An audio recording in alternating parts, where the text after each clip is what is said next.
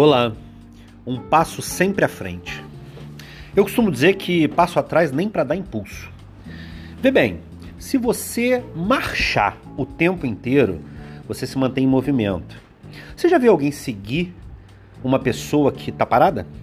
Você já viu várias palavras, seja da Bíblia, sejam contos, sejam ditados, todos eles denotam movimento. Todos eles. A pessoa realizou algo porque se movimentava no tal sentido. A pessoa descobriu algo porque andava em tal lugar. Você não vê alguém dizendo: Eu estava sentado e uma ideia caiu do céu. É muito improvável.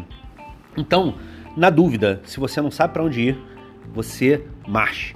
Se você está em dúvida sobre a movimentação de Deus na sua vida, marche. Muitas vezes eu já resolvi problemas saindo da minha cidade indo para a capital de carro, de ônibus, não importa, em busca de um insight, em busca de um movimento. E olha, muitas vezes, se não todas, Deus me respondeu. Muitas vezes, se não todas, a resposta veio no caminho, quando eu me movimentava.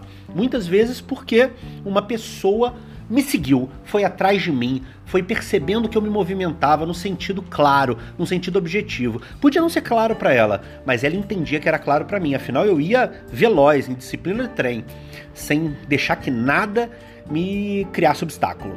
Então, se você está em dúvida, marche. Eu não estou dizendo, como aquele ditado diz, que para quem não sabe onde vai, qualquer caminho serve. É, eu não estou dizendo para você simplesmente andar a esmo. Eu estou dizendo para você focar no objetivo mais claro, mais próximo e mais real e ir adiante, ir em direção a ele. Se você ficar parado, nada vai dar certo, nada vai acontecer, porque o mundo não vai se preocupar em ir até você.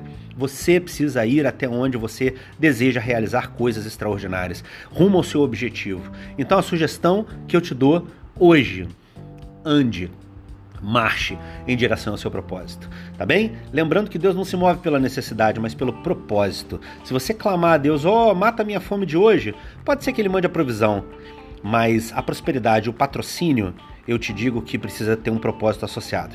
Precisa ir a algum lugar e fazer bem a pessoas. Porque se ele puder abençoar várias pessoas através da sua vida, a sua vida sobejará. Mas se você só cuidar de você mesmo, pode ser que o comprometimento de Deus não se mostre da maneira que você espera. Eu creio nisso, preciso te dizer que é assim na minha vida. Fechado? Marche, marche rumo ao seu objetivo. Deus abençoe você. Luciano de Paula aqui. Um abraço carinhoso.